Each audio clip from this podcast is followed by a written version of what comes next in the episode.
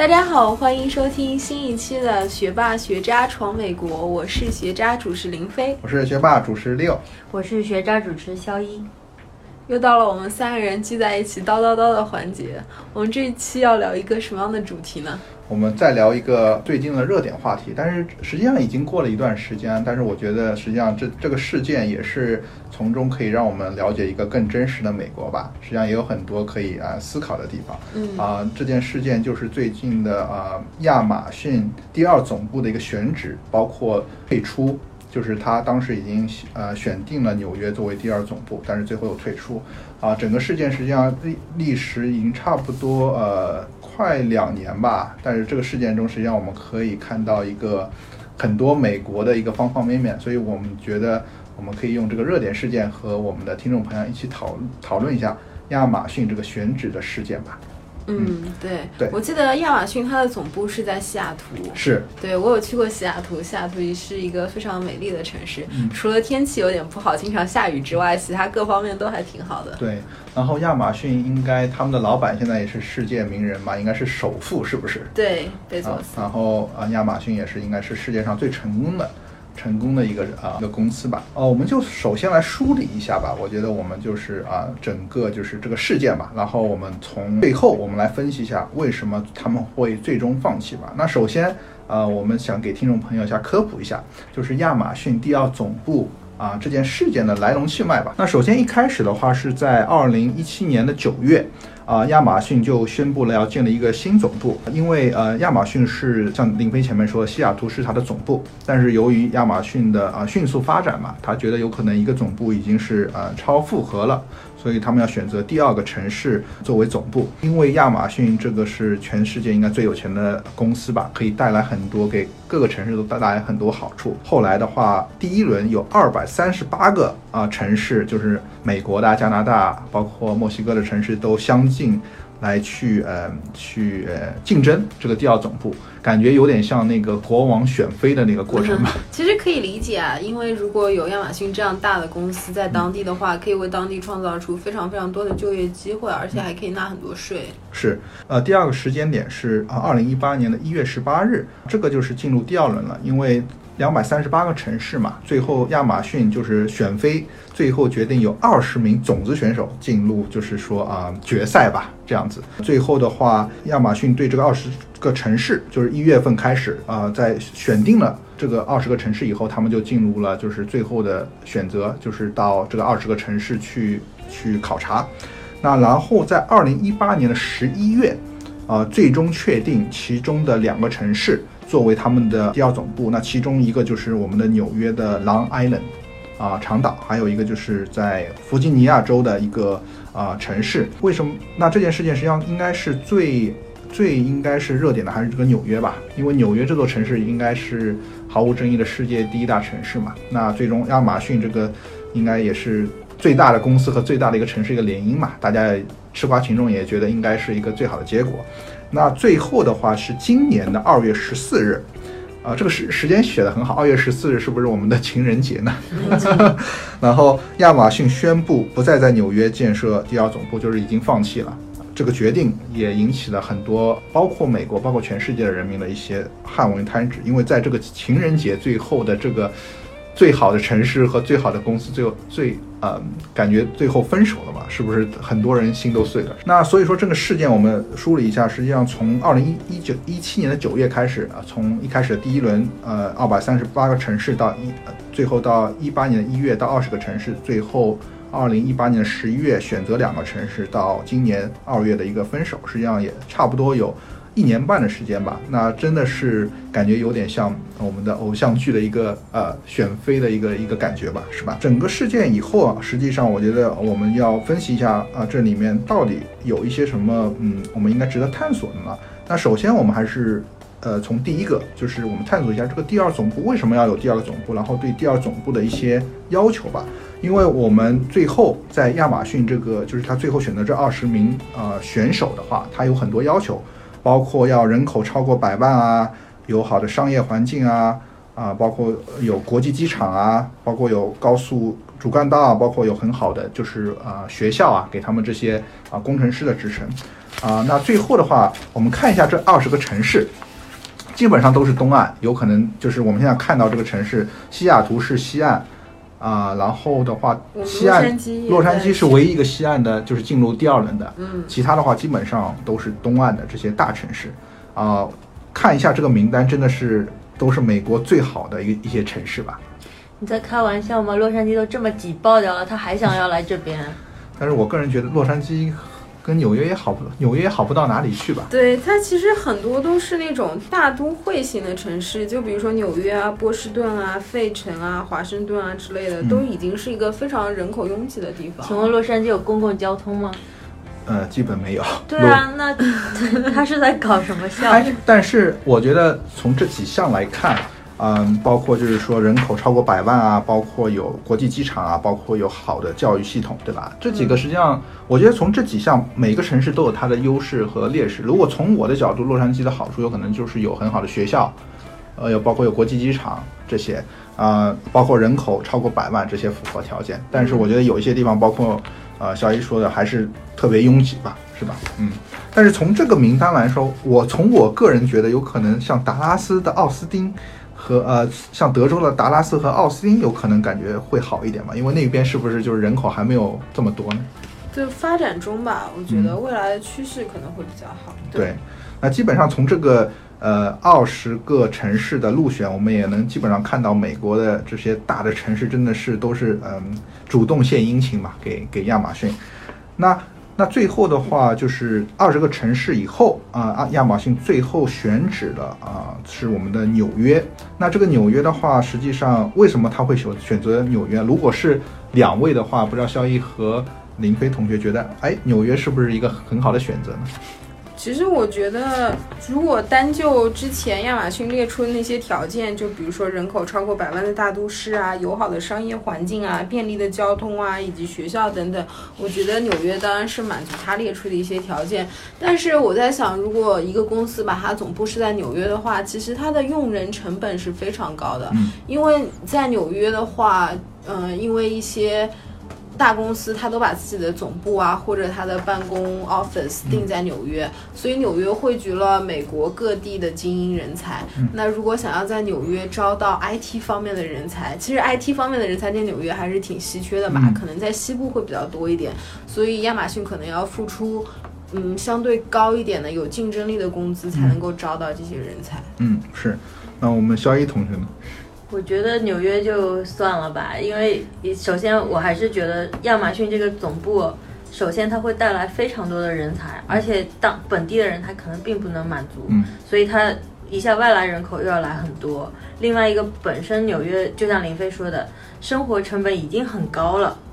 那如果亚马逊要花这么，当然他可能有这个实力了，可是我觉得是真的没有必要在一个已经这么成熟了的城市。我像我个人的话，我可能会考虑像一些呃北卡啊，或者是丹佛啊，或者是达拉斯或者奥斯汀，嗯。我觉得会有比较大的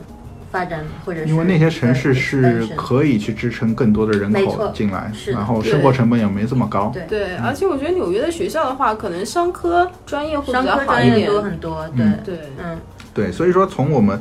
呃一个外部人来看的话，有可能纽约一开始就不是一个很好的选择，因为我们觉得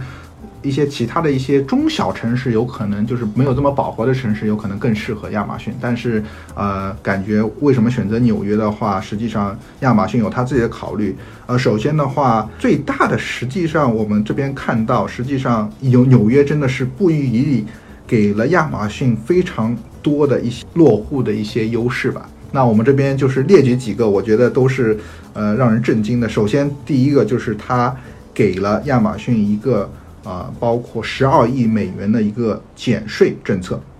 那就是直接砸砸十二亿给给亚马逊。包括第二个有给他们一个三亿两千五百万的一个建设补贴，来让亚马逊去可以就是嗯造他们这个新的一个办公室嘛。那其后的话，包括有很多有千万的美元投资给他们啊、当做就是说科技岗位的一些培训，然后还有给他们一些九亿美元的一些搬家补助，呃，那这些真的是加起来有差不多会到三十亿美元的一个一个就是说呃美金的一个就是优惠的一个落户政策吧。那这个一个大的 package，我觉得是不是可以呃是一个很大的给亚马逊的一个呃落户纽约的理由呢？啊，说实在的，我是亚马逊，我看到这些条件，我分分钟飞到纽约去。为什么？就是就这个这太这也太太多了吧？你想想看，光税它就能省多少？它、嗯它是完全是税啊，嗯它不是说我帮你省这么多收入嗯就是净利润。嗯它是从一个税，你要交这么多的税就减掉，就这一条，我觉得我就可以飞过去对设一个总部。对，然后它包包括很嗯，包括就是给这些人安家费嘛，对吧？然后也有很多就是培训费，我感觉真的是纽约已经给了亚马逊真的一个很大很大的 package 吧。对啊，对，所以说亚马逊选择纽约，除了美纽约自身以外的一些国际吸引力啊，包括有一些好的一些人才储备，但最终呢，我觉得这个这些就是说减税政策啊，包括补贴政策，真的起了一个很大作用吧。对，那最后让亚马逊就是选择纽约。那讲讲完以后，我觉得就是说，呃，讲了我们就是说怎么亚马逊的第二总部，包括就是最后选择纽约。我觉得我们今天的节目的重点还是放在我们就是为什么最终纽约和亚马逊会呃就是分手吧？我觉得这个应该是我们要讨论的，因为从两位的角度，是不是觉得这个是一个就是说王子和公公主的一个最好结合？因为这一个是富可敌国，一个又是世界最大一个大都市，觉得哎，这应该是一个美好的姻缘吧？嗯，其实我觉得从这里可以看出，门当户对，是不是？其实并不是，哎，我觉得就是。就是强强强联合，就是大家都各有所需，嗯并没有说谁会怎么怎么样，只是各有所需吧。嗯，对，而且我觉得从这里可以看出，美国的政府它的一些制度，或者说它的一些流程，并不是政府一言堂就能做决定的，不是政府说，哎，我决定了要去做这件事，我就可以一定把这件事情做成。可能政府想要做一些事情，但是由于一些呃民众的反对，或者说来自于社会的一些声音，他会改变他自己的决策。嗯，对，有可能像林飞所说的，有可能就是选址的话，不是只是两个，就是一个公司和和嗯，就是城市之间，有可能很多外部因素会对他们有有所影响。那我们讨论就是为什么会放放弃的话，我们首先从亚马逊写给纽约市的这首分手信吧，啊、我们来一探究竟。那首先让我们的肖一同学给我们念一下这首在情人节发出的分手信吧。哇，这个信我来读啊，嗯，那可以可以，好，我试一下。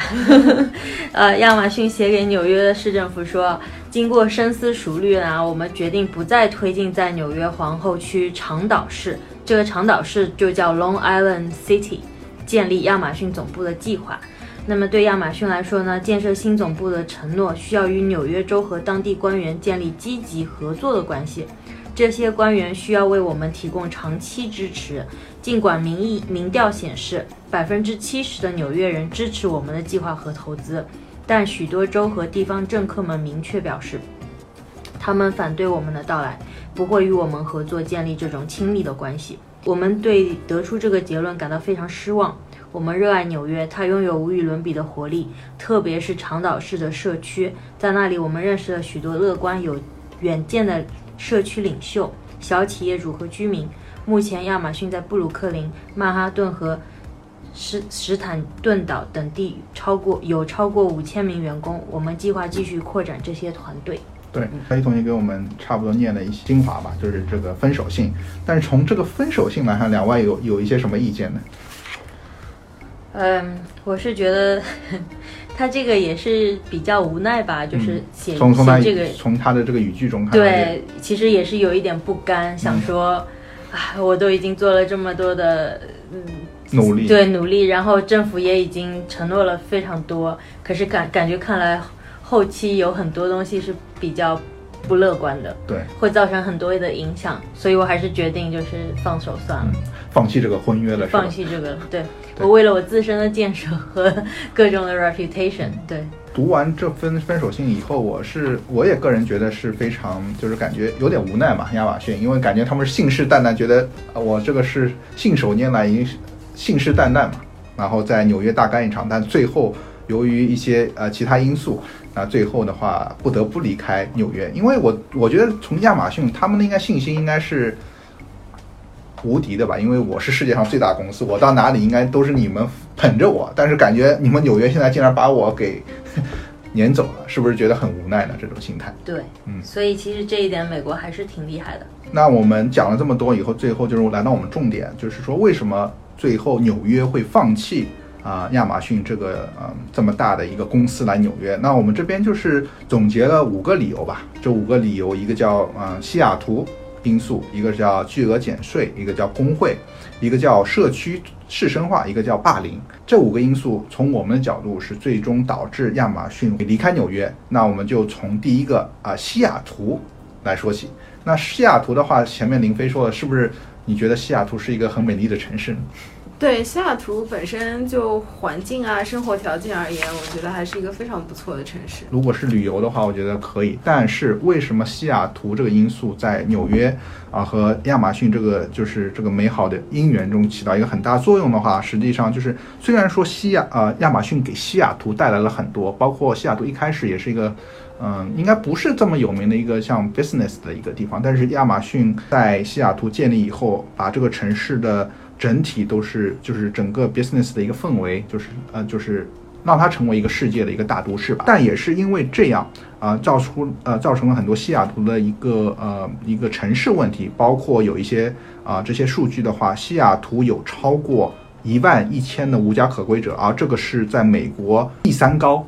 如果考虑到西雅图只有七十万人口的话，和其他百万人口的城市来比的话，它这个一万一千无家可归实际上一个非常大的一个数字。包括西雅图的房租也是大家去一直吐槽的，就是每年要增加百分之五，一直会有人失去住所。二零一七年，它整个西雅图的房租又增加了百分之十三点五，那实际上也是呃西雅图在为西呃西雅图就是亚马逊在西雅图制造了很多工作。就是高薪的这种工作岗位的话，实际上也是把很多这种弱势群体给赶赶出城市了嘛，让他们无家可归。那这个也是一个。那第二个的话，这边举了一个数据，因为呃西雅图市政府实际上拿呃亚马逊也也没有办法，因为的话，我觉得呃这边也是要吐槽嘛，大家一直听说就是西亚马逊就是在交税这方面感觉好像是不是一直被人吐槽，因为他每年赚这么多钱，但最后一看。大家一看他就是交了税，实际上基本上没给怎么美国政府交过税吧？那这个因素是不是就很多人觉得啊，你你没有承担你的责任，没有交税？这是因为他有什么方法避税吗？还是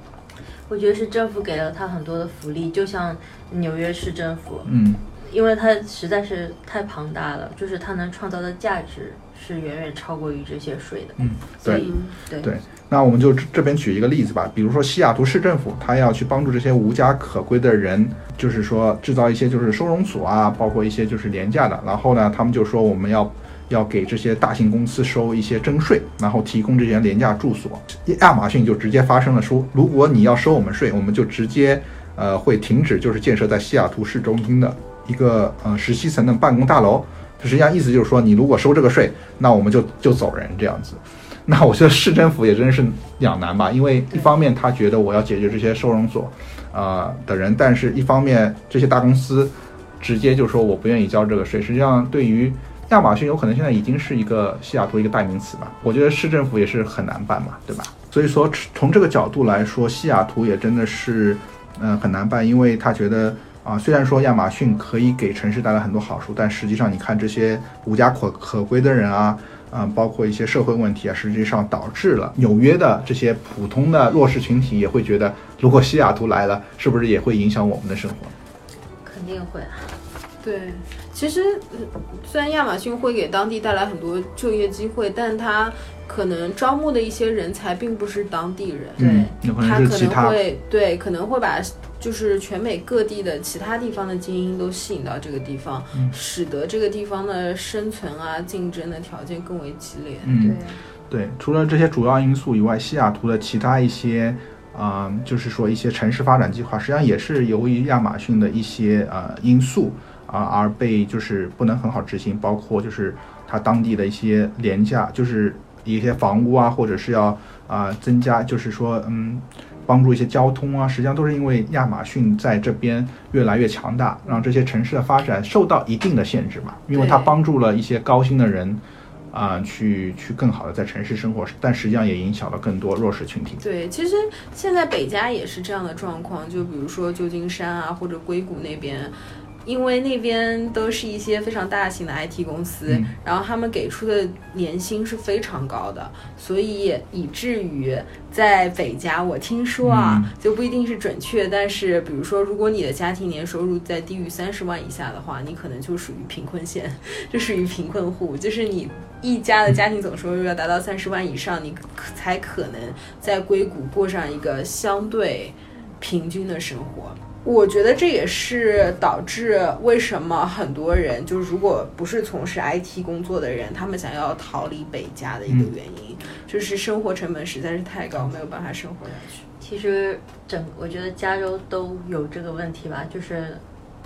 洛杉矶也也是有这个问题，嗯。所以大家可能会往拉斯维加斯，很多我我知道的都挪到拉斯维加斯，或者是往德州，嗯。嗯，去寻找一些新的机会吧。嗯，对，因为像硅谷那边的话，嗯。就比如说 San Jose 啊，或者说是 Mountain View 啊那边，已经没有低于一百万以下的房子了，对。就是全部都是一百万、两百万起步的这样的房价，对于一些工薪阶层来说是非常可怕的。哎，他他们原来在硅谷自己弄弄就好了，他还要把这个有一些迁到 L A 这边来，叫龟滩，害得 L A 的房价也是这两年涨了 非常多，是特别可怕，真的很讨厌。对 对，所以其实 Leo 刚才讲的那些亚马逊对西雅图造成的一些负面的影响，其实大家都是可以感同身受的。对对是。那说完第一个西雅图因素的话，我们讲一下就是第二个叫巨额减税。那巨额减税实际上也是这个亚马逊离开纽约的一个很大的因素吧，因为呃，就是普通的美国的呃老百姓一直在吐槽，他们的老板呃贝索斯是世界上最有钱的人，然后亚亚马逊也是富可敌国，但是你现在还要求美国纽约政府去拿出三十亿给你减税，然后用普通我们纳税人的钱去填这种超级富豪的口袋，这于情于理都是不合的，对不对？对啊，这个我不能同意更多吧？嗯你去看看纽约的地铁，他有什么资格拿着这个三十亿给他们去减税，而不去把这个地铁修得好一点，搞得新一点？嗯至少至少卫生搞得好一点吧？对啊纽约地铁真的是真的是可怕，不能 再吐槽更多吗？嗯对，所以说很多普通老纽约的一些老百姓，他就觉得为什么我不能拿一些钱去提提高我们这些就是呃基础建设，而去给这些富豪呃填充口袋呢？我觉得也是有一定道理对。，而且我之前去过 Queens，我觉得那边的房屋非常的破旧，然后街道非常的脏乱差，嗯，特别可怕。我我我不知道政府为什么没有一个固定的款项去把这个城市给清理干净，对，反而要拿这样的钱去给这样大型的企业来减税。因为从数据来看，纽约市和纽约州的债务已经是创纪录，已经是欠了很多债了。嗯，啊、所以说他们有可能在一些基础建设的一些呃建设上也是捉襟见肘吧。所以说感觉啊、如果亚马逊来了，除了我们现在债务已经到了一个很高的，我又要去去填补亚马逊给他们就是减税的话，真的是我觉得于情于理都说不过去吧。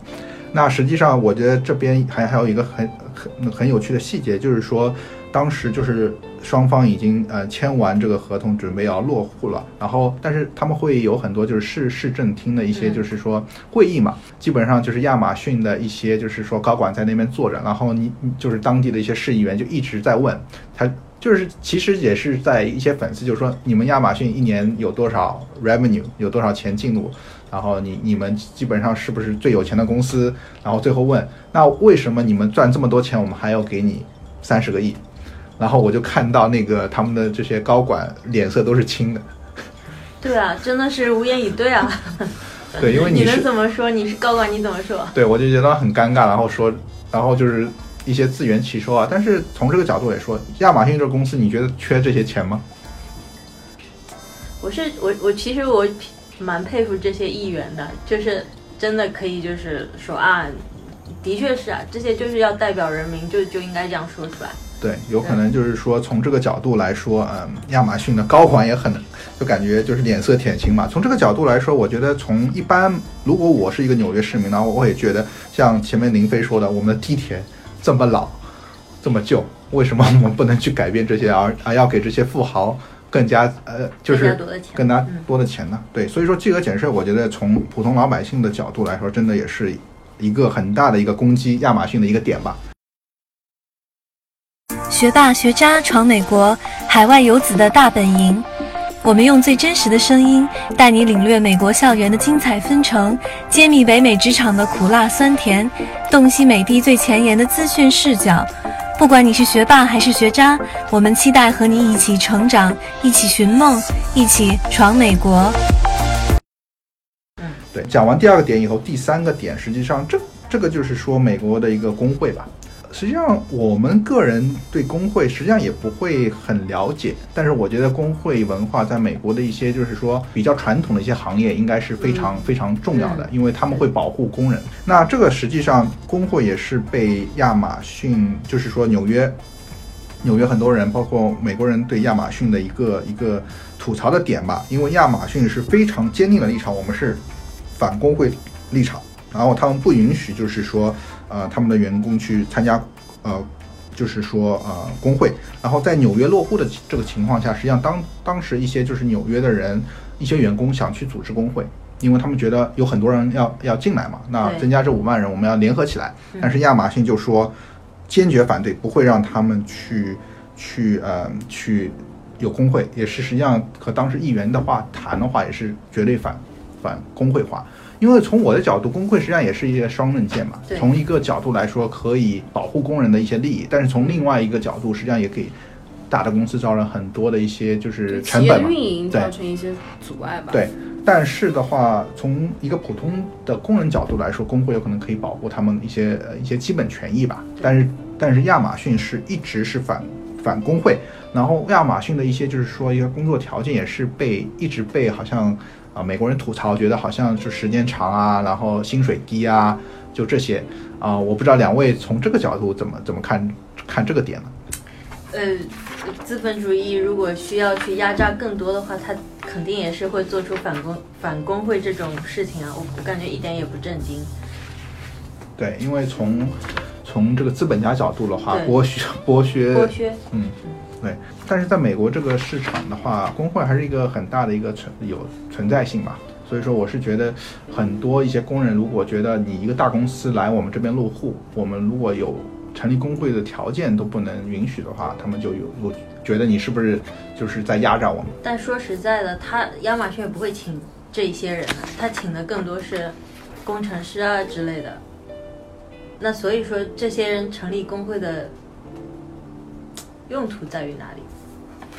对啊，我觉得像美国的一些大的这种，比如说 IT 企业，我很少听到有工会，我根本没有听。到过什么哪里的地方工程师有工会的。对，因为对于工会来说，有可能一些传统的一些一对，我觉得一些些年轻企业可能根本就没有工会。嗯。，对，但是的话，当时的话，就是主要还是说亚马逊有很多仓储员工，他们哦。也是、因为实际上在亚马逊中有很多人实际上拿的是最低工资，是好像嗯。十十块美金或者十二块，嗯。因为当时好像就因为这这个这个事件以后。呃，他们的他们的就是宇宙第一富的老板的话，他就是把他们的工资刚刚提升到十五美元，但之前的话就十二美元。你想一下，如果十二美元一小时的话，和这些高级工程师来说，真的不值一提。那这些这些最累的，也拿着最底层的一些的仓库员工，是不是他们觉得有这个必要要去去成立一些工会？那那非常有必要。嗯如果是这个情况的话，对，所以说我们实际你知道上，嗯，加州最低工资也就十一块钱，然后他如果给他只发十二块钱的话，嗯。我简直就比较难想象。对，因为所以说我们这个一直讲的话，我们今天的主题叫一个认知的一个局限嘛，所以说从我们角度来说，也很难去看到这些就是说最底层的，像亚马逊，你虽然说大家有可能觉得他们都是一个高大上的工作，但实际上形成亚马逊的话，很多都是这种底层的，在亚啊辛辛苦苦在这个仓库里干活的，因为发货嘛。对吧？这个这个这个这个在亚马逊的一些仓库的员工是他们形成这个亚马逊啊、成功的一些最基础的一些东西吧。对，那从这个角度，工会的话也是一个一个因素吧。对，那讲完这个因素的话，我们再讲一个，就是我们第四个，社区式生化。所谓的这个社区式生化呢，就是指随着入住者的收入提高，一个社区的房租啊、消费，呃，各种开支都会随之水涨船高，然后中产阶级以下的市民呢就没有办法去负担了。就比如说亚马逊这一些拿下面发货的这一些人，他可能就没有办法去负担这些。那么逐渐的呢，他们可能就会迁出这个城市，到呃一些比较能接受的一些周周周围周边城市啊，或者是更远的一些区去生活。对。那么，呃，亚马逊假设亚马逊所在的这个区就会变成一个比较高档的，社区，这种都是一些拿着年薪超过三十万，对，嗯，住着豪宅，然后嗯嗯消费比较高，开开着特斯拉的人群。对对因为这个点实际上就是跟纽约的一些它传统的精神有一些背道而驰。因为，纽约大家知道应该是一个海纳百川，应该从世界来的，就是而且是有钱没有钱的一个一个大熔炉吧。是然后，但是实际上啊、西雅图也是一个很好的例子，就是说市深化以后，就是说这些呃收入高的人进入，然后把这些就是说呃中产阶级以下人赶，就是也不是说就是变相赶走嘛，那让他们就是说无家可归。因为从这个数据来说，亚马逊在纽约。就是长岛，它这个工作岗位基本上都是这些高薪的，就是有可能要达到十万美元以上的这些高薪的职位。那随着，因为我们想这个数据，你如果只招五万的人的话，他不只是五万人，很多人都拖家带口嘛。对，那至少我们说的就是十几万到二二乘乘二或者乘三嘛。对那我们打个比方，也就十几万人的一个一一个一个新，就是新的人口会进入。那这个人口又是一个高薪阶层，那是不是就是说把美，就是说这长岛的一些，有可能纽约这个就是海纳百川的一些东西会平衡会打破呢？那肯定会。嗯，但是我在想的是，不管亚马逊到哪个地方，除非他去沙漠，嗯所有的地方都会被他做，就是造成一个社区式生化的结果。对但是我觉得纽约的话，要看有些城市有可能去愿意接受，有可能他们需要一些更好的，就是说高薪人口进入。但有些城市像纽约的话，我觉得已经饱和了，而且它也是一个一个就是文化很多元的，没有必要去和完全相反的两个文化去竞争吧。对，而且我觉得这应该是一件动态平衡的事情。就比如说，呃，如果我这个城市因为有了亚马逊的进入，我大家的阶层能够得到提升，就比如说中产阶级的人口变得越来越多，那同样的，我会带动当地其他一些经济的发展，对吧？大家有了钱之后，可能就会去消费，然后可能餐馆会越来越多，然后商贩就会越来越多，那也就带动了当地的一些当地经济的一些活力。那可能当地人呢，其他行业的收入水平也会逐渐增加。所以我觉得它可能并不是一个单一的负面的影响，而是一个比较复杂的一个嗯动态的平衡吧。对，但实际上就是为了一些人利益而而去侵害了另外一份人利益利益吧。但从这个角度来说，从纽约的一些普通老百姓的话，他们是觉得呃亚马逊的进入这个市深化有可能会侵犯到很多中产阶级以下的人的一些利益，所以说他们会会反对。嗯，对，就可能他们的工资相对而言没有这么的高，所以他们可能对他们而言生活压力可能会更大一些。讲了这个市场化以后，我们最后一个点的话就是讲叫霸凌。这霸凌这个词的话，我觉得应该两位是对霸凌这个词怎么看？我我最多的认知就是学校霸凌事件。就是是不是年纪呃，就是年长的一些就是年呃高年级的人欺负呃低年级的人是这样吗？对，差不多吧，就是一些学校比较 比较那个，对，应该在在这种就是呃电视剧里看到很多霸凌。那这边讲的霸凌的话，实际上也是一个嗯、一个介质吧，因为感觉霸凌实际上是亚马逊，就是说嗯它这个作为一个世界上最好的一个公司公司的话，呃它实际上有很多去谈判的一些资本吧。所以说，他选城市，包括我们一开始讲了有二百多个城市给他献殷勤，最后选到二十个，最后选到两个。那他是永远是站在一个高高的角度，因为他有他的资本去霸凌所有的城市嘛。对啊，这个一般来说，你说城市选什么其他的东西，呃，其实城市的一些市政府啊什么，应该来说是已经是比较有权威的那种，反而现在回过来是亚马逊去选这些城市，而且还大张旗鼓这样去选。嗯，而且这些城市都是真是不尽于余力去给他们各种好处，去吸引嗯他们嘛。对对，所以说从这点上，亚马逊是有霸凌的这个条件，是不是？对，但是我必须说一点啊，我觉得所有的企业的本质都是逐利的，嗯，就是它是以赚取利益作为它的第一目标。嗯所以从亚马逊的角度来说，它比如说通过一些合法手段获得政府的一些减税啊，或者获得一些优惠政策。或者说，它可以拿自己的本身经济体量作为一个筹码，去要更多的资源。我觉得本身从它的角度来说，并没有错。对对是。对，所以说这个最后的，我觉得林飞嗯提的这个点非常好，从公司角度它是最最大盈利。那最后为什么会决定亚马逊要不要到纽约去落地的，是当地的一个市议员包括居民去决定的。因为作为一个市长的话，他实际上是我觉得作为市长，他要既要考虑这些经济给城市带来，但是从民生角度，他也要考虑是不是让这个呃人民可以过过上更好的日子呢？实际上，这个说到底就是一个经济和当时一个城市的一个生态的一个最后的一个，作为一个市长的话，他要考虑的。因为你如果要得到一个，有可能就要放弃另外一个吧。对啊，而且说实在的，我们现在可能站的大部分的角度，也都是在居民、在市民，嗯，这个角度来看。如果你是企业或者你是亚马逊的工程师，你可能看法就不一样。对对当当然，因为从这个嗯这边的话，实际上为什么我说霸凌？因为当时一个当时的一个啊、市议员南部内莫，他当时就是发了一条推特，实际上就是说出了这个点，就是说他就说我们纽约是一个社群，是在一起战斗，我们和普通老百姓站站在一起，没有什么是做不到的，哪怕与全世界最大的公司为敌。我们为了我们的价值观而战，为了工薪阶层、移民和劳工组织而战，我感到非常自豪。所以说，从他的角度，实际上他放弃了一些经济的利益，但是他是觉得我们要得到一个更好的社区，啊、不想被霸凌，是不是这样？对我，我觉得有冲突不是问题。那因为每个人他的利益角度不同，他出发点不同，自然会有各种各样的冲突。但我觉得最重要的是让两边的声音都能够得都能够被听到，或者或或者说有一个合法的、合理的一个沟通交流发生的途径。对我觉得这才是最重要的。现在我在想啊，如果纽约没有提供这么多的一个税务减免啊，各方面的，是不是纽约的人民就会相对来说接受度要高一些？嗯，不会这样去反对。因为当时就是市议员他提了一个很好的点，就是说，如果当时亚马逊他自自动自己主动去就是帮助人民，就是说，嗯、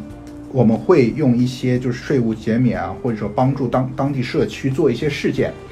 他有可能当地人民可以接受他们的一个呃呃程度更高。因为感觉整个选址，包括来纽约，他永远就是一个霸凌，就感觉我是高高在上，所有都是你们给我们，但是他没有去主动，像包括这些高管啊，包括一些就是包括他的 CEO，都没有去主动跟当地人民去沟通，觉得我们能给你们带来一些，因为他们有可能就说我们可以给你带来很多工作机会啊，很多就是说一些就是呃高薪的职位，但是他没有说到我们可以有可能用我们的一些就是说资助，我们可以帮助你们去建设一些当地的一些，比如说啊、交通啊或者怎么样，他永远是从一个自己的逐利角度，但是。这一点实际上也是跟林飞说的，从一个公司角度，它永远是逐利的。为什么我要放弃利益？对啊，他有这么多个城市想要竞选，嗯他为什么会偏偏为这一个城市做这么多的牺牲？所以说，从这个角度，从亚马逊角度，高管或者从他 CEO，我觉得是也是无可厚非。有因为我是最大利益化，所以说你们城市又要就是要听听我的，所以说这个霸凌是有道理。但是从从当时城市来来讲，我觉得呃，他当时另外一个市议员就是一个市政府的官员，在一个新闻发布会上，他说的一句话，我觉得在这边是非常啊、值得去提倡的。他说的，呃，我觉得亚马逊的任务是赚钱，但是我的工作是确保社区居民不受伤害。他的角度就是我们说的，他怎么样去平衡，啊、就是说我的利益去怎么平衡。对对，我就我就觉得这是一个社会制度成熟的表现，它的表它的成熟就体现在各个的利益方都会有人去代表，都有一个发声的渠道，是就不是说。呃，单一性的，对，对，不是非常单一的，比如说政府为大，或者说企业为大，没有某一方能绝对压倒某一方的这种对趋势，对，是连任何讨论都没有的这种对现象是对并并不所以说对，是的，所以从这个角度来说，纽约的这些市议员或者普通民众，他是跟一个世界上最大的一个霸凌的对抗，最后还是取得了胜利。所以说纽约是是真的是很海纳百川一个海纳百川，很 diverse，就是真的能听到这么多的声对，音。所以说我觉得实际上最后真正如果能在跟亚马逊对抗中能取得胜利的，应该城市我觉得不多，纽约有可能真的是一个特例。如果我们去呃想另外的任何的一个城市，我觉得如果跟亚马逊牵手还愿意放手的，我觉得基本上没有吧。但我觉得这个不能这么说，就我觉得这跟这跟美国整体的一个社会制度是有关系的。对，当然，我觉得纽约可能更先先进一点吧，就是文化上啊各方面，可能它就是更加的，它它是很包容，可是它也也很很很有很前有很有勇气，很有勇气，很嗯有嗯，那个对前瞻的一个目光。我觉得他已经知道说以后会发生什么。对对，那从这个角度，我们分我们说了五个点，为什么就是亚马逊会呃最终放弃纽约？实际上这五个点的话，等一下，嗯，就是这五个点就是西雅图的一个因素，一个巨额减税，包括一个工会，包括一个市区市政化，然后最后我们讲的霸凌。那从这五个点，实际上我们真的就是把这个事件的一个呃呃梳理了一下，那我们看到了为什么亚马逊和纽约会分手。那这样讲的话，我觉得是不是两位觉得这五个点的话，从这五个点来看，是不是也是合理的呢？对啊，我觉得这五个点是当然是合理的考量了。如果站在纽约人民的角度来说，那如果是两位作为一个纽约民众的话，你们会不会放手像亚马逊这样一个世界最大的公司来我们这边落户呢？那我们反过来说，如果亚马逊来洛杉矶落户，两位会怎么样？我是第一时间要反对，因为我我觉得这个十号高速公路实在是塞不再塞不下任何更多的车了，别说五万，就算塞下一万，我都觉得震惊。我觉得屁股决定脑袋，因为我从事的是 IT 行业，我觉得亚马逊进来的话，可能会带给我更好的工作机会。就每个人他所所站的角度不一样，嗯他的观点就是不一样的。对，所以说这也是我们的一个节目的精神嘛，就是从不同角度来帮我们听众朋友去梳理一些事件，从我们角度去啊、去分析一下。所以说，我觉得呃事情没有对错，只是从不同角度，从自己角度去分析。对对，但我觉得最重要的是听到各个角度的声音。嗯没错，对，所以说也验证了我们这个这期的一个主题，就是要不断扩张我们的认认知的一个局限，从不同角度去看啊、事件，然后从这个角度中也可以学到一些更多的东西吧。嗯对，是的。其实亚马逊有在加州扩张，就你记得有一个地方叫 Eastvale 吗？他在那边建了仓库，结果那边的房价就真的是水涨船高，就这么远的一个地方已经涨了好多了，哦，是吗？真的对。嗯，对，所以说今天我们讲了一个亚马逊的一个选址，也是一个选妃的一个，就像一个我们所说的一个像偶像剧一样，但最后在情人节，我们的公主和我们的王子最后分手了。对，这这其实也折射了美国社社会制度的一个小小的侧面吧。对对对，那所以说我们也希望从这个亚马逊这个事件来说，给我们听众朋友带来一些不同的一些看法，从中也可以看到一个正跟跟真实的一个美国吧。嗯，对是的。对，那今天我们讲了这么多啊、呃也希呃也很感谢我们听众朋友的收听。如果对亚马逊事件有任何的想法，可以在我们的就是平台下面留言吧。对，感谢大家的收听，这就是我们这期的学霸学渣学渣闯美国，感谢。拜拜。